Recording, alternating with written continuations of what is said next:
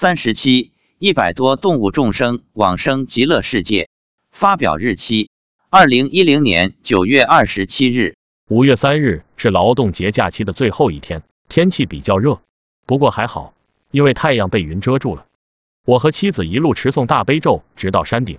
到山脚下时，我问妻子今天来了多少众生，妻子说今天来了大几千众生，都是动物，有蛇、黄鳝、鸟等。他说超度了一百多个，坐着莲花走的。我说坐着莲花走的那是往生到西方极乐世界了。妻子不太懂。反正是看到众生坐着莲花往天上去了。我说，你问一下护法神。妻子便问了护法神韦陀菩萨。韦陀菩萨说是往生西方极乐世界了。妻子说，那只金龟今天也来听法了。金龟的故事前文已有详述。他说，今天没看到显子，上次都超生走了。